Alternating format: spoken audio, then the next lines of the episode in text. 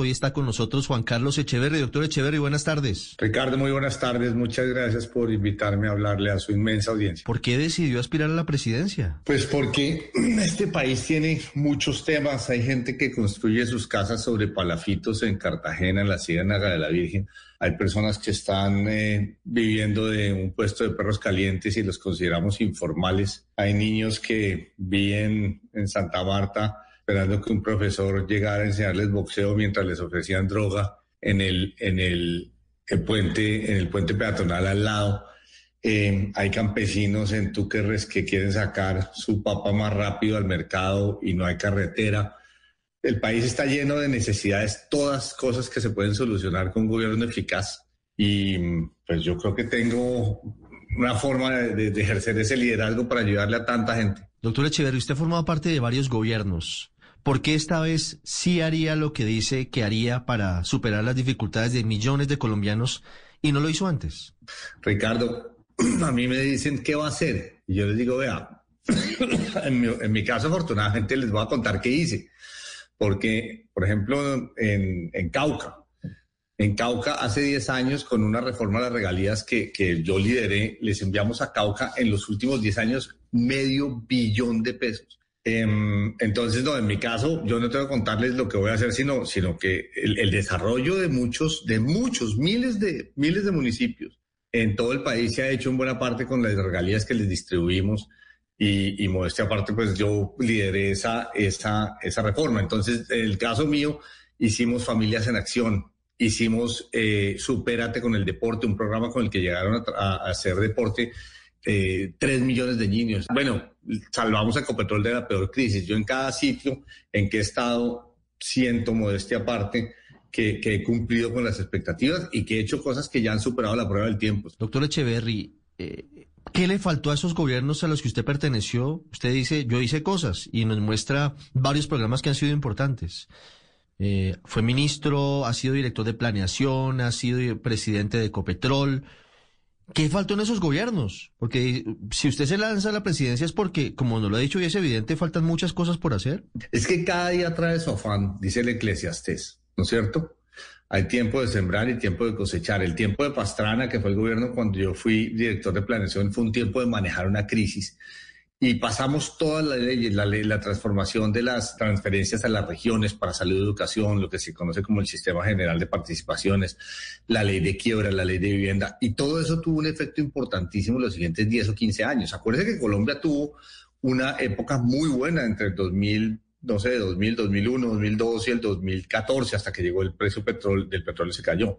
Entonces, pusimos la plata para comprar los helicópteros. Eh, cuando era ministro de Hacienda, le dije al ministro de Defensa, Juan Carlos Pinzón, que me pidió 7.4 billones de pesos. Le dije, vea, es el presupuesto más alto que se le ha dado a las fuerzas militares en su historia. Yo le voy a dar esa plata, pero usted gana la guerra. No me va, no va a ser culpa mía que no ganemos la guerra. Con esa plata usted gana la guerra.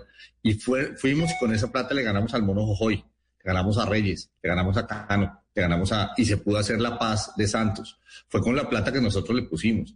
Entonces, no, lo que pasa es que en este momento hay otros problemas, pero no es que Colombia no haya resuelto problemas. Salimos de la bomba pensional, salimos de, universalizamos salud y educación. Es que a la gente se le olvida hoy por hoy todo lo que se ha avanzado. Colombia avanza una bestialidad, pero hoy tiene problemas, tiene problemas en la juventud, la, educación es muy mala, tiene problemas de desempleo porque venimos del COVID y venimos de una, de una recesión brutal, tiene problemas de, de informalidad, tiene problemas de seguridad, porque ese péndulo de la inseguridad se ha movido con, con, con el vaivén del narcotráfico y un poco con, con el desempleo. Mm, sí. ¿Usted es de derecha, doctor Echeverry?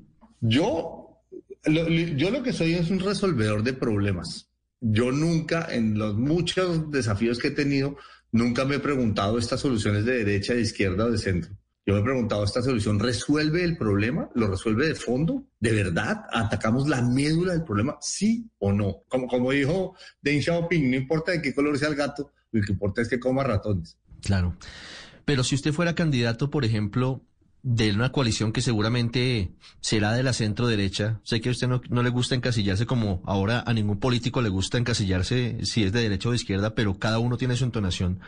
¿Usted, por ejemplo, defendería el acuerdo de paz con las FARC? El, el acuerdo hay que cumplirlo. ¿Y sabe por qué, Ricardo? Porque lo firmó el Estado colombiano. Y el Estado colombiano tiene que ser serio. A uno de ese acuerdo le pueden, no, no, no necesariamente le gustan todas las cosas. Este acuerdo es caro, es caro, es difícil de pagar, pero hay que conseguir la plata y pagarlo y cumplirlo. ¿Sabe para qué? Para pasar esa página. Y fuera de cumplir ese acuerdo, nos toca ganar las guerras, porque hay por lo menos cuatro o cinco guerras todavía vivas en el territorio nacional. Una en Cauca, una en Nariño, una en Chocó, una en Catatumbo, una en, en, Caquetá. Entonces, no solo hay que cumplir con el acuerdo, hay que ser capaz de ganarle a los que todavía nos están dando guerra. ¿Usted apoyaría una eventual despenalización de la droga, hablando de ese problema global que tenemos? Eh, yo, yo apoyaría una que Colombia liderara a nivel internacional una agenda de, de, de, de mancomunada para hacer eso, pero no unilateralmente en Colombia.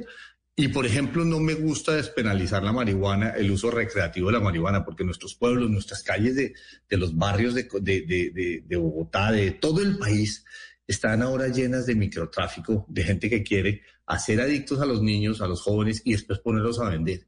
Y eso es lo que más le preocupa a la familia colombiana. ¿Qué opina de Álvaro Uribe, doctor Echeverry? Pues, como todos los presidentes que conozco, hizo en su momento lo que creía correcto, tanto, tanto Pastrana como Santos Uribe hizo, hizo diferencia, eh, le generó eficacia a las Fuerzas Armadas y fue un presidente que, que en su momento hizo, pues, eh, a, lo mejor, digamos, en, el mejor uso de su entendimiento y de su liderazgo político, lo que él consideraba correcto. Doctor Echeverry, usted va a recoger firmas. ¿Usted es un conservador vergonzante? ¿Por qué no está por el Partido Conservador de una vez? No, no, no. Yo sí algo he sido es, es tranquilo en ese sentido porque Primero, yo sí defiendo eh, la libertad, la libertad de la gente a decidir, a hablar. Esto que hacemos usted y yo en un régimen eh, totalitario no se podría hacer. Em, lo que pasa es que uno tiene, uno necesita 12 millones de votos, por lo menos, ¿de acuerdo?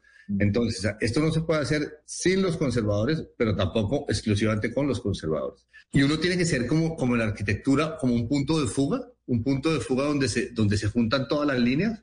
La única forma de ganar es esa. Entonces, por supuesto, yo estaría muy feliz que los conservadores eh, estuvieran eh, eh, y se unieran y nos uniéramos para esta, para esta cruzada, pero también se necesita que haya una convergencia de muchas personas, de muchos oficios y muchas creencias políticas. ¿Usted va a poner su nombre a disposición de la consulta o del mecanismo que hagan los conservadores o usted se va definitivamente por firmas y luego mira a ver si se suman los partidos? No, yo estoy por firmas, estoy consiguiendo firmas, un millón de firmas. He estado, me han convocado a, reuniones del Partido Conservador y he ido. Eh, por supuesto, como también me he reunido con, con senadores de la U, de Cambio Radical, eh, con, eh, me reuní con Alex Char, me reuní con Federico Gutiérrez, me reuní con Peñalosa, me reuní con Oscar Iván Zuluaga.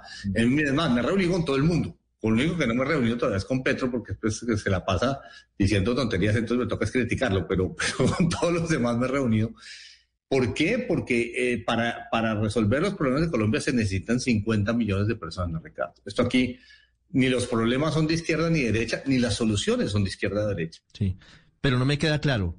¿Usted no va a participar de, las de la consulta conservadora o del mecanismo que escojan los conservadores. Es decir, usted nos está contando hoy que se va por firmas, porque usted tiene muchos partidos detrás y gente que lo apoya e incluso gente sin partido. Es decir, usted no se va a medir con Mauricio Cárdenas, con David Barguil, con Efraín Cepeda. No, yo ya me fui por firmas. Lo de firmas se está adelantándose hace ya mes y medio, dos meses. De hecho, lo empezamos antes que los demás. Pero lo que tiene que ver con eso, con el, con el Partido Conservador, pues cuando lleguemos a ese río, atravesamos ese puente. Eso será seguramente la próxima semana.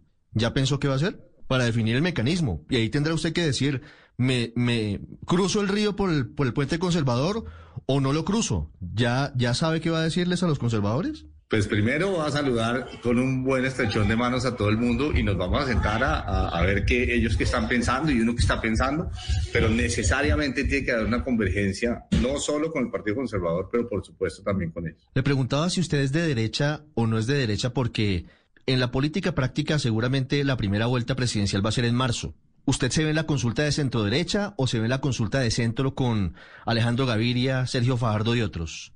A mí me han dicho que por qué no me voy para la coalición de la esperanza. Yo les he dicho, yo más bien quiero estar en la coalición de la experiencia, ¿no? Esa me gusta más y pues obviamente si en la coalición de la experiencia llegara alguien como Gaviria o como a quien conozco. Yo a Gaviria lo contraté en los Andes de profesor y lo dejé como mi, heredero en la decanatura. Entonces, digamos, lo conozco de vieja data también a, al gobernador eh, Fajardo, lo conozco, pues él era gobernador, yo era ministro. Eh, yo creo que mucha gente tiene que terminar junta, pero pues cada cosa tiene su momento. Esto, esto es un, faltan ocho meses. Si esto fuera el Tour de Francia, estamos en las etapas planas. O sea, todavía lo que va a pasar no ha pasado. Mm, bueno, se la valgo. Doctor Echeverry, ¿cuál sería en resumen su campaña? O sea, ¿cuáles son, cuáles son los ejes, los tres ejes de lo que usted haría si llegara a ser presidente de Colombia? Yo tengo cinco claves, cinco claves. Uno, y es desde las regiones y no solo desde Bogotá, o sea, una nueva descentralización. Segundo, el cómo y no solo el qué. En Colombia somos especialistas en qué hay que hacer, qué hay que hacer, qué hay que hacer, qué hay que hacer en la justicia, qué hay que hacer en la, economía, qué hay que hacer en la educación. Pero muy poca gente se preocupa por el cómo, cómo hay que hacerlo. Tercero, pedagogía y no demagogia, que es nosotros a la educación le quitamos la, la pedagogía y la volvimos una educación puro de presupuesto, de ejecución de, presupuesto y no una educación de pedagogía transformación y reformas. Todo el mundo está que la reforma, que la reforma B, que la reforma C. Yo ya he hecho muchas reformas en mi vida para saber que se necesita mucho más que reformas. Se necesita gestión y se necesita justicia. Con solo reformas usted no va a ningún lado. Eso es lo que llamo transformación. Y crear, no solo crecer. Nosotros los economistas crecer, crecer, crecer. Eso no basta, Ricardo. Si no creamos economía donde no la hay, que son 1.050 municipios, la economía es muy endeble y son muy pobres y ahí radica la desigualdad de este país y ahí radica el atraso y el atraso del campesino y el atraso del comerciante, no vamos para ningún lado. Entonces le doy esas cinco. Esos son, digamos, las claves, las claves. Ahora, ¿cuáles serían cosas esenciales que hay que hacer? Pues están un poco ahí. Eh, eh, primero el empleo y la formalidad. No, puede, no puede ser que un colombiano todavía sea considerado informal y sea un paria porque tiene un puesto de perros calientes. Eh, no puede ser que la tributación que tenemos sea una tributación. Nosotros crecemos para que nos ponga a tributar la, la, DIAN, cuando debe ser todo lo contrario. La tributación debe ser para crecer. Tributemos para crecer en vez de crecer para tributar. Eh, la seguridad, la corrupción son dos cosas que tiene a la gente agobiada en todo el país, en todo el país. Si uno se, se, emplea con esos, esas claves y esos focos, el foco de corrupción, el foco de seguridad, el foco de educación, el foco de formalidad, el foco de, de, creación de economía, créame que haríamos cuatro años espectaculares. Doctor Echeverry, ¿qué les responde a los que dicen que usted es más de lo mismo, un tecnócrata bogotano desconectado de las regiones y de la realidad del país? Pues yo estuve liderando una empresa que está en 217 municipios. Primero. Segundo, mi papá nació en Villahermosa, Tolima, que es una zona cafetera. Mi mamá nació en, en eh, Ubaté, Cundinamarca, que es una zona lechera. O sea, yo no vengo de Bogotá, yo vengo, yo soy más o menos café con leche, ¿de acuerdo? Yo hice una novela que tiene que ver con los llanos orientales. Yo pasé mi infancia en sitios en los llanos orientales y, y conozco bien eso, pues tengo una novela de hecho sobre el tema que se llama En sitios más oscuros. Yo me recorrí el país de punta a punta como funcionario público eh, y desde que era pequeño. Entonces yo conozco bastante bien, bastante bien y he sufrido bastante bien lo que es Colombia. Pues estas ganas están bien ganadas por todo el país. Estas ganas están bien ganadas por todo el país, dice usted. Doctor Echeverry, ¿es rentable al final hacer campaña confrontando a Gustavo Petro o es contraproducente porque usted termina creciendo más a Gustavo Petro? Lo que pasa es que eso no es una escogencia. Yo, yo la verdad es que quiero contarle a la gente qué es lo que yo quiero hacer, pero es, inescapable que a mí lo que más me preocupa, ¿sabe qué es, Ricardo? Que hay alguien que hoy tiene la mayor favorabilidad y que solo dice cosas que están equivocando a la población colombiana y confundiéndola y haciéndola creer que, que las cosas son fáciles, que son banales, que son frívolas y que le puede meter los dedos en la boca a la gente cuando quiera y la gente no se da cuenta. Pues si la gente, yo soy más que todo un profesor si yo veo a alguien contándole a 50 millones de colombianos o 35 millones de adultos que tienen la capacidad de votar en mi país, diciéndole tonterías y necedades, y, curiosamente por azar del destino y pues curiosamente es la gente que es la persona que, la gente dice que más favorabilidad política tiene, pues a la gente hay que contarle que eso son tonterías y eso son necedades. Ahora, eh, eh, esta campaña no es por la negativa, digamos, la campaña en general La campaña es qué es lo que vamos a hacer en Colombia, pero si hay que decirles por qué es que lo que dice el senador Petro son tonterías y son necedades. Eso es parte esencial de esto. Para concluir, doctor Juan Carlos Echeverry, ¿cuál es su opinión del gobierno de Iván Duque? A ver, el gobierno, como en todo, tiene luces y sombras. Voy a empezar por las luces. El gobierno, cuando empezó la pandemia, hizo unos programas buenos. El programa de ingresos solidarios es bueno, el PAEF es bueno. Lo que se hizo con el Fondo Nacional de Garantías para que hubiera garantías del 90% me pareció muy bueno. Pero fue menos agresivo y menos generoso de lo que debía en el 2020. Ha debido ser mucho más más generoso para ayudar a la gente. La gente estaba enferma, se estaba muriendo, estábamos quedando desempleados, se estaban quebrando las empresas, los restaurantes, etcétera. Y en cambio este año, este año pasa una tributaria, primero presenta una tributaria que, que ojo, con la que estaban de acuerdo Fedesarrollo, el Banco Mundial, el BID, el, F, el Fondo Monetario Internacional, la OCDE. Hoy todo el mundo le echa culpa a Carrasquilla, pero es que Carrasquilla presentó lo que era consenso entre los economistas. Entonces se la presentó, se la, se la retiró el ministro Carrasquilla se retiró, se presentó una reforma tributaria que es muy curiosa, es muy rara. Gasta más este año y el próximo y solo empieza a ahorrar bien entrado el próximo gobierno, el 2023. Eso me parece una sombra. Ah, una luz es, la vacunación. Me parece que la vacunación ha ido bien, no ha habido ningún escándalo notable, salvo dos o tres cosas pequeñas con la vacunación, pero la vacunación se ha manejado bien, que no era fácil. Eh, una sombra es que el gobierno se inauguró con un primer año peleando con la JEP y peleando con el acuerdo de paz que no me pareció un acierto y le hizo perder al gobierno el momento más valioso de cualquier administración, que es su primer año. Es Juan Carlos Echeverry, precandidato presidencial, con nosotros aquí en el radar, en antena para todo el país y en Facebook, en Blue Radio Colombia, candidato del color obispo, porque no termina de ser azul, porque le mezcla otros colores. Doctor Echeverry, gracias. Gracias, Ricardo. Muchas gracias por permitirme hablarle a su inmensa audiencia. Un abrazo a todos que, tengan un, un muy buen fin de semana. Ya regresamos a El Radar en Blue Radio.